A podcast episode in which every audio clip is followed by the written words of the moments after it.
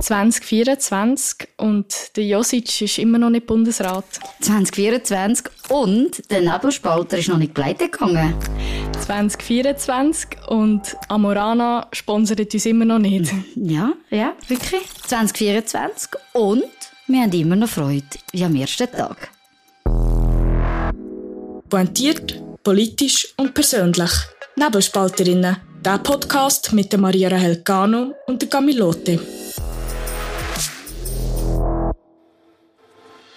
Nebelspalterinnen wird präsentiert von Andrea Fair. Die feinen Eisensticks zur Verringerung von Müdigkeit. Erhältlich in den Apotheken, Drogerien oder online unter andreafair.ch.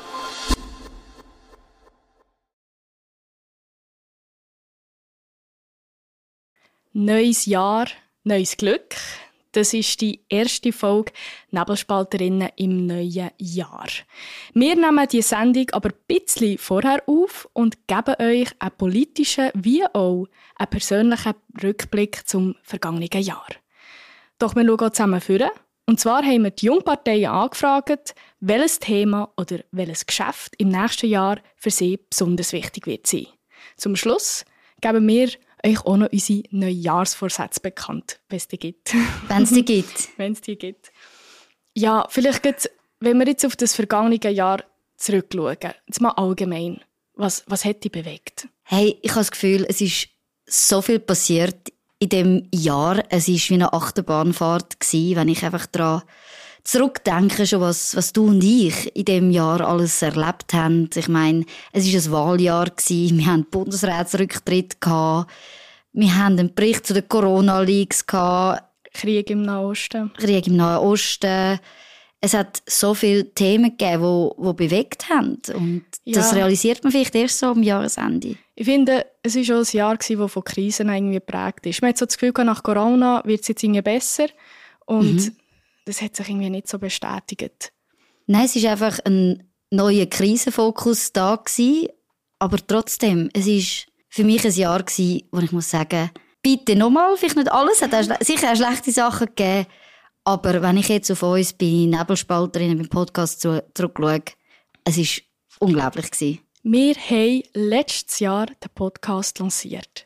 Uns gibt es jetzt dieses Jahr, Gami. Uns gibt es jetzt ein Jahr und eben gerade so ein Projekt, es ist ja wirklich ein Projekt gewesen, wo Wo wir auch nicht gewusst haben, woher das es geht. Mhm, wo, ja, wir wissen nicht, woher es geht. Lost das überhaupt irgendjemand? Muss ich auch an mich auch fragen. Und wird das auch bestehen? Weil in der Medienwelt musst du gerade sagen, wenn ein Produkt nicht läuft und du nicht äh, von Gebühren finanziert bist, dann musst du es streichen. Also an dieser Stelle würde ich sagen, wir werden noch ein Zeitchen bestehen, weil dank euch da außen, liebe Community, und äh, ich möchte das wirklich jetzt auch noch einmal sagen, dank euch können wir das machen, wegen euren tollen Rückmeldungen und wie ihr engagiert mit uns diskutieren und eure Nachrichten. Ich meine, ich denke nur zurück, ich habe immer noch so Freude an dieser Flasche, die wir bekommen haben, wo drauf steht Nebelspalterin. Und die lieben E-Mails und auch die lieben Worte, die ich, sag mal, im persönlichen Gespräch immer wieder habe bekommen und die uns supportet haben, hey, danke viel, viel mal. Also wirklich danke an euch. Und darum würde ich ja gerade sagen, wenn ich so ein bisschen an die Folgen zurückdenke, die wir hatten, das Community Special, das wir gemacht haben, ist eins, würde ich sagen, ist eine meiner Lieblingsfolgen gewesen, weil ihr habt so gute und spannende Fragen gestellt, wo man dann wirklich auch, wenn man sich das vorstellt, wenn man einen Podcast macht und dann eben auch so ein Feedback und so Fragen bekommt und merkt, hey, da hören Leute zu, die mega interessiert sind, definitiv eine meiner Lieblingsfolgen bei dir. Also das ist jetzt als Highlight vielleicht nicht die richtige Folge, aber etwas, was mich sicher bewegt hat, ist die Folge zu Israel. Und das ist, weil ich auch einen persönlichen Bezug habe zu Israel. Und ich denke, das ist eine von den Folgen, wo mir wie sehr ist geblieben. Weil, mich, ja, weil ich gemerkt habe, dort, das beschäftigt mich. Und es beschäftigt mich, weil ich persönlich einen Bezug habe.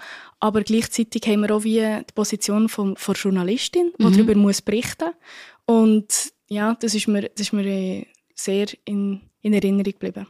Bei mir ist sicher noch die Folge, es ist jetzt wirklich unerwartet, aber von Rammstein. Ja. Wo wir über die Row Zero geredet haben. Und da muss ich vorstellen, wir setzen unsere Themen und teilweise ist einfach eine Ungewissenheit da, ob das Thema ja, überhaupt relevant wird. Und gerade an dem Tag, wo wir Nebelspalterinnen aufgenommen haben, ist es noch nicht so gross in den Medien gewesen. Und gleichzeitig haben wir nachher das Thema voll getroffen, wie der nächste Tag, dass sich zum grossen Medienleader geworden ist. Also ich glaube, allgemein haben wir Themenwahl sehr gut gesetzt. Das ist mir jetzt so, wenn ich neu die Folgen alle bin durchgegangen ist, haben wir immer wieder ein paar gut gehabt. Ich meine, wir haben zum Beispiel, wo die Studie rausgekommen zu den Frauen, an der Universität? Äh, an der ja. Universität haben wir die Osterloh gehabt, also sie, die die Studie gemacht hat. Wir haben Binswanger gehabt, wo ist gross in der, also eben nicht so gross in den Medien gewesen, aber auf jeden Fall viel gelost wurde wegen den äh, Chat-Leaks. Mhm, die Hate-Leaks, die es ja gegeben hat, eben wirklich Gruppenchat mit äh, Jolanda Spies-Heglin, die das orchestriert hat. Aber wir hatten ja grosse Politikwissenschaftler, gehabt, wir hatten den Hermann, gehabt, wir hatten den Golder, gehabt, wir hatten sogar kürzlich noch den Longchamp, gehabt, ein letztes Mal. Und ja, auf das schaue ich zurück und denke, ich schon, auf das bin ich ein bisschen stolz. Etwas, wo ich schon auch noch stolz bin, ist, oder irgendwie ja, mit einem Schmunzeln zurückschauen, ich meine, es gibt Zeiten, wo einfach nichts passiert. Seien wir ehrlich. Also, du kannst nicht jede Woche Glück haben, einen Bundesrat drücken und dann kommt dann gerade ein Politologe, der mit dir darüber diskutiert. Sondern teilweise haben wir wirklich müssen fragen, gerade in den Sommermonaten, hey, über was reden wir? Und die eine Folge von AfD-Ballone zu oben ohne ist so irgendetwas gewesen, wie wir nicht gewusst haben, welche Themen werden jetzt wichtig. Und trotzdem, dass so etwas kann Erfolg haben, so eine Diskussion eben, die Rolle der AfD in Deutschland gleichzeitig, aber dann auch so das Thema wie, sollen wir oben ohne sünneln? finde ich irgendwie doch noch schon etwas, was geblieben ist. Ja, also allgemein die Sommermonate, die Podcastaufnahmen habe ich sehr genossen. Weil dort haben wir, irgendwo durch sind wir auf uns allein gestellt gewesen, weil wir selber Themen müssen setzen aber gleichzeitig hast du eine unglaubliche Freiheit gehabt. Ja, über mhm. was wollen wir reden? Was bewegt die Leute? Und auch dort haben wir Themen, glaube ich, gut bereicht. Und ich finde es schön bei uns, dass es ist ein wie eine Praline-Schachtel. Du weißt, du weißt nie, was du bekommst, oder? Ja, Auf wir auch nicht. wir auch nicht. Auf der einen Seite wird da mit der Frau Rita Famos geredet über Glauben und Religion mhm. und nachher gleichzeitig reden wir über einen Porno, wo im US-Senat geredet ist, also gedreht ist worden. Aber eben, ich glaube, gerade das, was du sagst, so ein bisschen, eben jetzt Frau Famos zum Beispiel, auch Frau Osterloh, wir haben so gute Gäste gehabt, das Jahr wo auch die Sendung geprägt haben und wo wir auch gemerkt haben, dass euch das gefällt, wenn wir mit den Leuten, die, die betroffen sind oder die auch etwas zu sagen haben, diskutieren.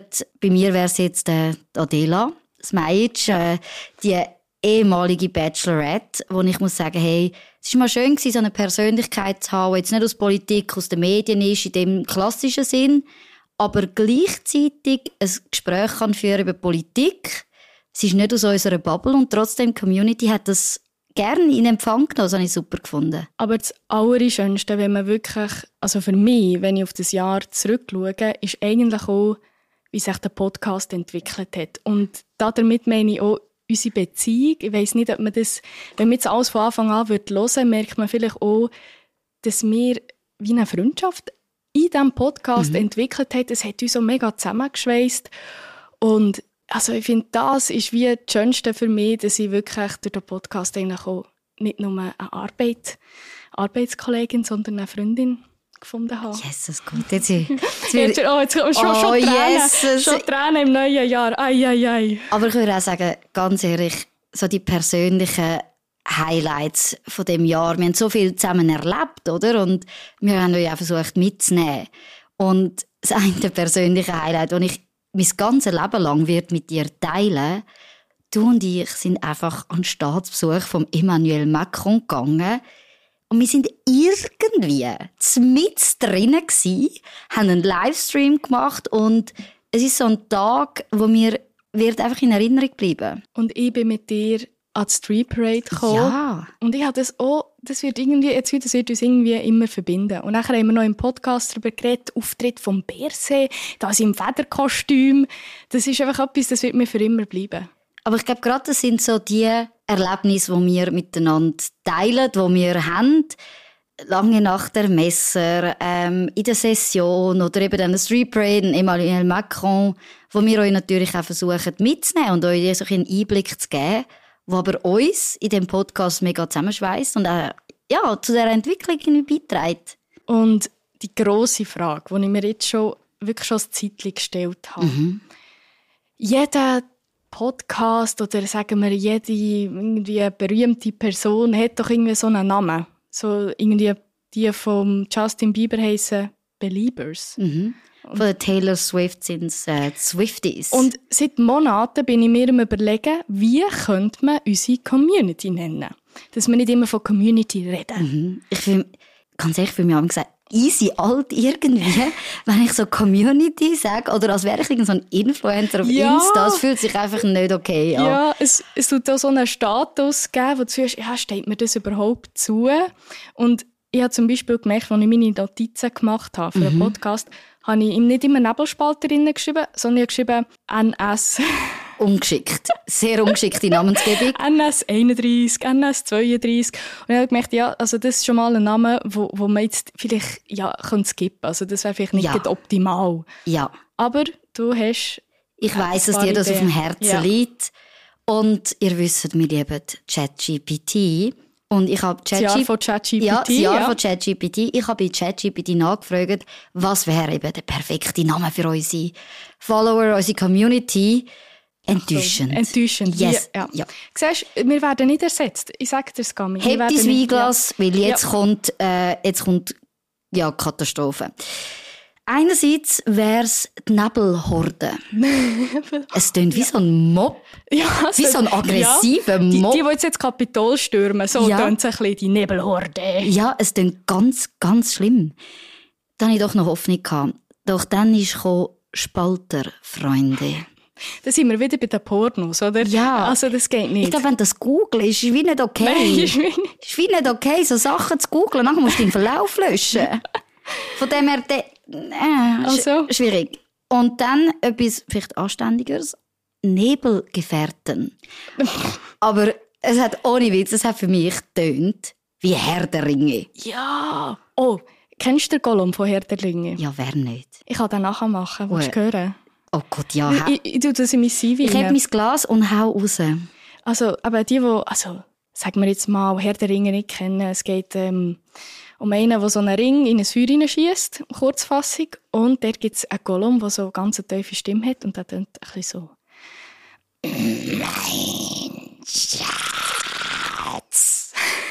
Oh mein Gott. Bitte. Also spätestens jetzt hat der Letzte abgestellt für das Bitte Jahr. mach das nie mehr. Gut, Oder mach so deine Combox. in meine Combox, ja.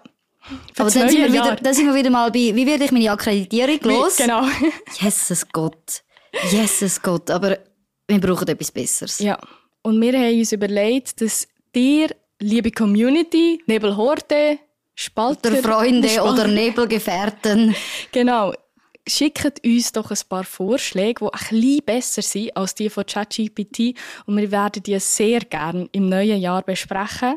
Und vielleicht gibt es auch einen neuen Namen. Ja, das wäre gut, wenn wir da einen Namen würden finden und dass du einfach nie mehr das Kolumndings da machst. Okay. Gut, wir haben jetzt ein bisschen über die persönlichen Rückblicke geredet, aber wir haben natürlich auch den politischen Rückblick. Und ich habe es vorher erwähnt, wir haben die Jungparteien angefragt, dass sie uns eine kurze Sprachnachricht schicken, zu was ihnen wichtig ist im nächsten Jahr. Ja, so muss ich vorstellen. Ich meine, die Jungparteien, die krampfen. Meistens bekommt man das nicht so, nicht so mit über.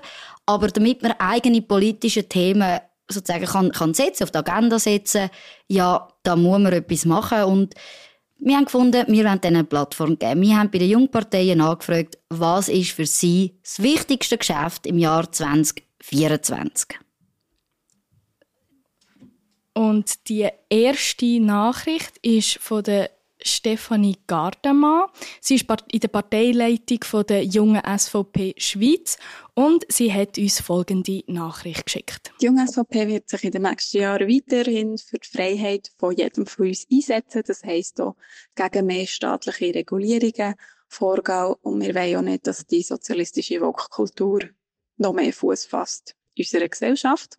Dann wird auch die Milizparlamentsinitiative weiterhin ein grosses Thema für uns sein. Und für mich persönlich ist auch wichtig, dass wir schauen, dass wir unsere direkte Demokratie nicht auf dem Verhandlungsaltar mit der EU opfern, dass unsere Selbstbestimmung weiterhin aufrechterhalten bleibt. Ja, ich glaube, gerade in den letzten Tagen hat das EU-Verhandlungsmandat ja, für Aufsehen gesorgt. Es ist immer die Frage, wie geht es weiter mit der Beziehung Schweiz-EU? Und jetzt sieht es ja tatsächlich aus, als würde es mal eine kleine genauere Richtung gehen. Oder ein, ja, man hat, einen, man hat einen Rahmen gesetzt. Das soll ja im Jahr auch dann mal zu einer Lösung kommen. Aber ich glaube, gerade das, was Stefanie angesprochen hat, oder? Die Souveränität, die Unabhängigkeit, die man muss haben, sicher eines der zentralsten Themen. Natürlich, du bist auch SVP-Politikerin, du musst es jetzt sagen.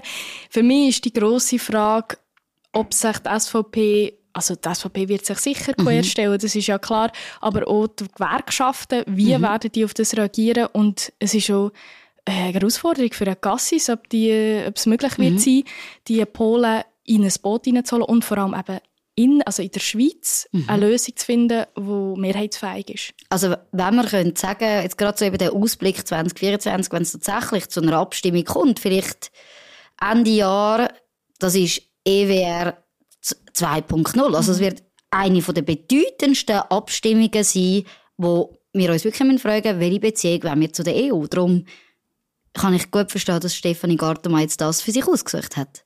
Gut, und der nächste also die nächste Nachricht, die wir haben bekommen ist von Marc Rüdisüli. Er ist Präsident der Jungen Mitte Schweiz und er hat uns Folgendes gesagt. Die Junge Mitte Schweiz wird sich besonders für zwei Themen einsetzen. Zum einen für eine psychisch gesunde Jugend. Verschiedene Studien, Erhebungen und Berichte zeigen, dass Kinder und Jugendliche aktuell psychisch sehr stark belastet sind und darum brauchen wir dringend eine Verbesserung der Versorgungskette. Da ist sich die ganze Fachwelt einig. Langfristig müssen wir die Ursachen davon angehen. Das heißt, wir müssen vor allem in Prävention investieren. Das zweite Thema ist BVG-Reform, die Reform der beruflichen Vorsorge. Wir unterstützen die klar, weil wir sind ein Fan vom Drei-Säulen-System in der Altersvorsorge und wenn auch wir Jungen von dem System mal noch möchten profitieren, wenn wir mal in Rente sind, dann müssen wir das System an die heutigen Lebens- und Arbeitsrealitäten anpassen und für das macht die Reform einen ersten Schritt und darum unterstützen wir sie im 2024 ganz klar.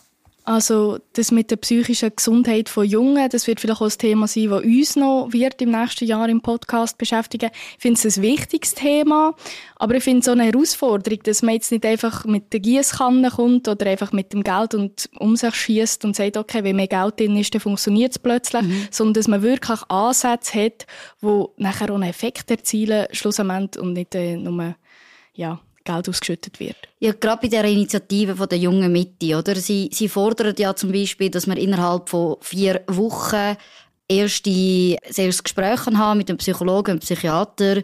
Und es ist wichtig, dass wenn du Hilfe brauchst, dass du die natürlich auch bekommst. Aber es wird immer mit der Frage zusammenhängen, haben wir auch genug Personal? Weil wenn wir, wenn wir etwas wissen, ist, dass es ewig lang geht, um einen Termin zu bekommen. Irgendwoher muss das Personal auch kommen. Ja, und das Zweite, was er angesprochen hat, ist die BVG-Reform. Und das wird uns nächstes Jahr sicher auch beschäftigen. Dort habe ich einfach die Befürchtung, was die Schwierigkeit wird sein, ist, das an die Leute zu bringen. Dass mhm. sie so verstehen. Und vor allem an die jungen Leute. Muss ich eben vorstellen, ich meine, gerade allgemein die Altersvorsorge ist ein schwieriges Thema. Aber gerade die zweite Säule, oder, dort spart man ja für sich selber. Man zahlt dort ein, das, das bekommt man ja eines Tages wieder retour.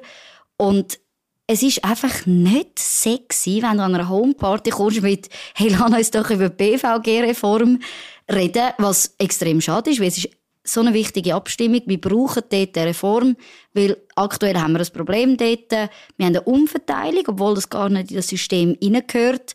Und wir müssen schauen, dass die Leute natürlich genug sparen können für ihre Rente. Genau, und das geht schon ein bisschen die Überleitung vom nächsten ja, von der nächsten Sprachnachricht, die wir haben bekommen Und zwar ist die von Matthias Müller und er ist der Präsident der Jungfreisinnigen Schweiz. Und er hat uns Folgendes gesagt.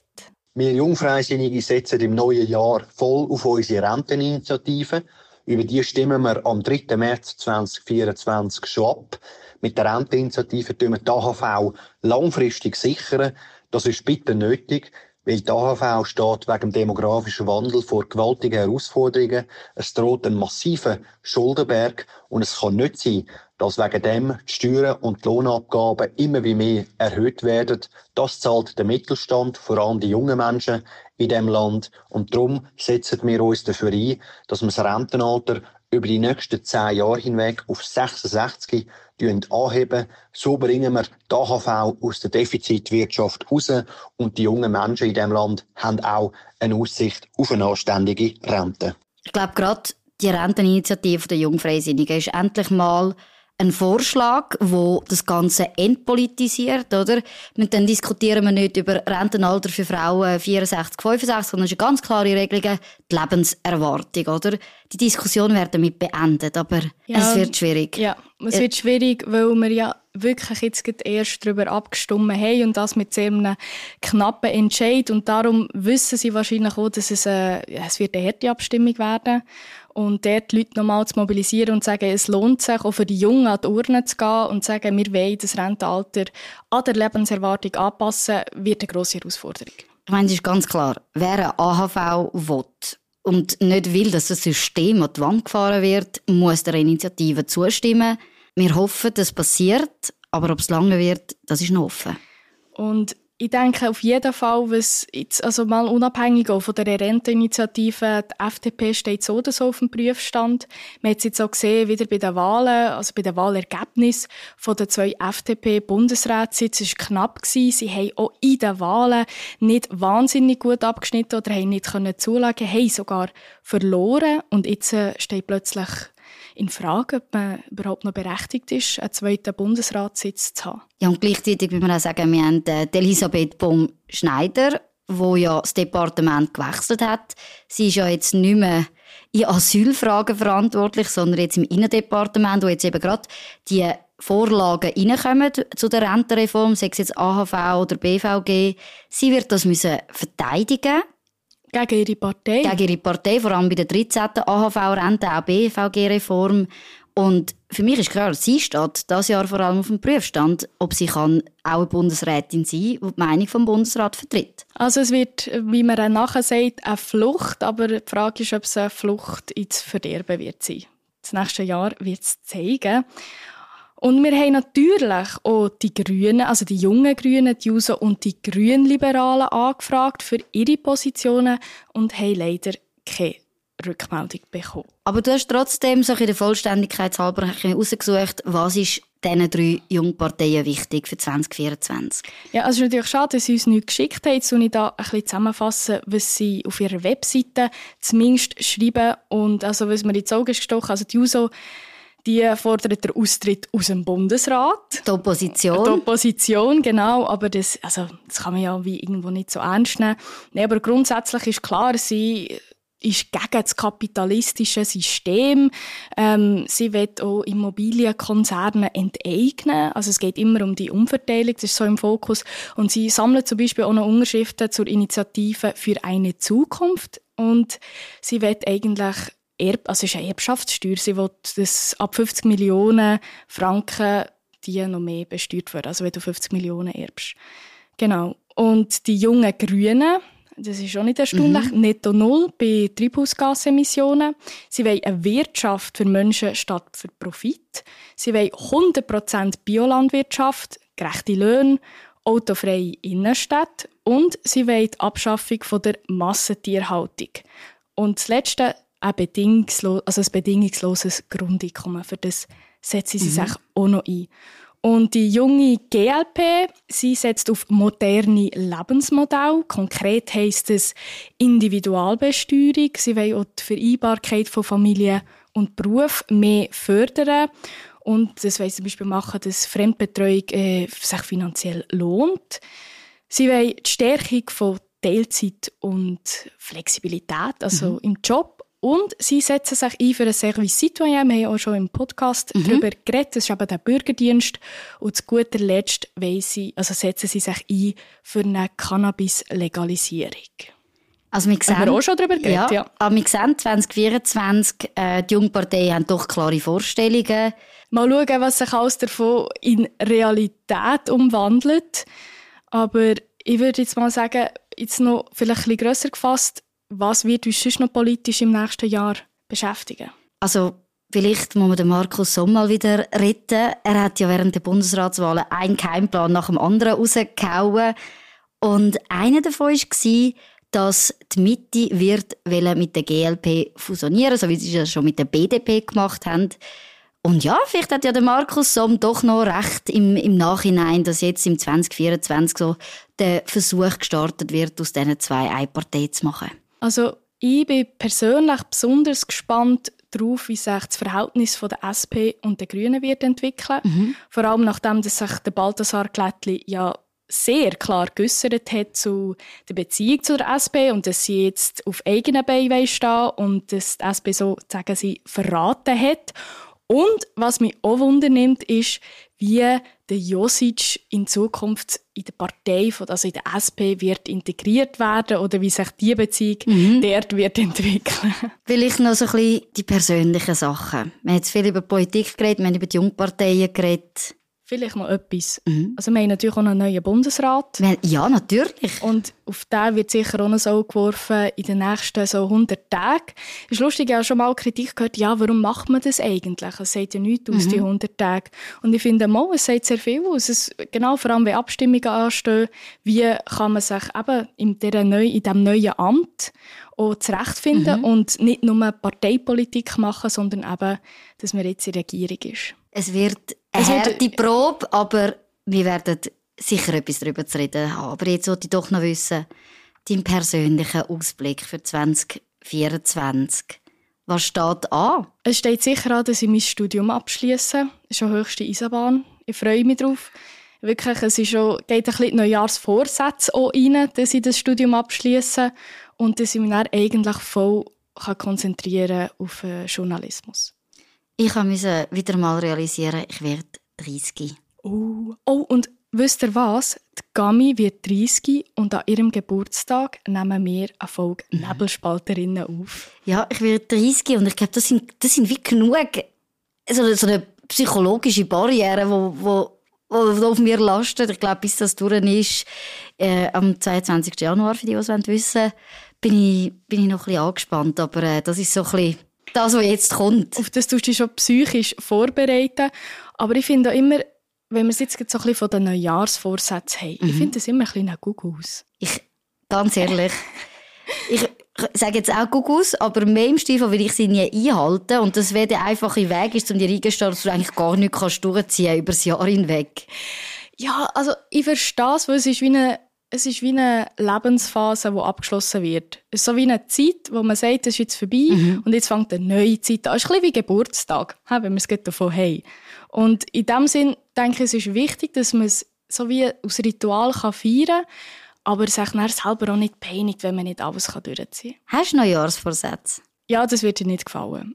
Also, Gott! Ja, äh, nein, ich habe nicht einen Neujahrsvorsatz, sondern ich habe eine Idee. Oh und meine Idee ist, man, man hat ja immer so, wie weiß ich mal, man sagt, Veganuary. Also, das, das ist ein beschissenes Wort. Ja.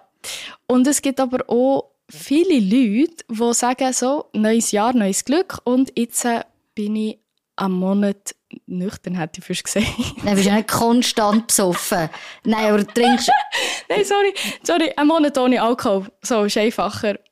Und ich hatte die Idee, gehabt, dass wir Community unsere Nebis oder wie wir sie auch immer nennen, könnten fragen, ob die Gami mit mir einen Monat ohne Alkohol soll machen. Das können wir schon fragen, aber ganz ehrlich, jeder, der dort Ja stimmt, ich schwöre euch, ich schwöre euch, ich blocke, ich blocke, ich blocke jeden, der Ja drückt und mir das antut. Ich meine, ich werde im neuen Jahr 30, lasst mir wenigstens noch eine Freude, wenn ich alt werde.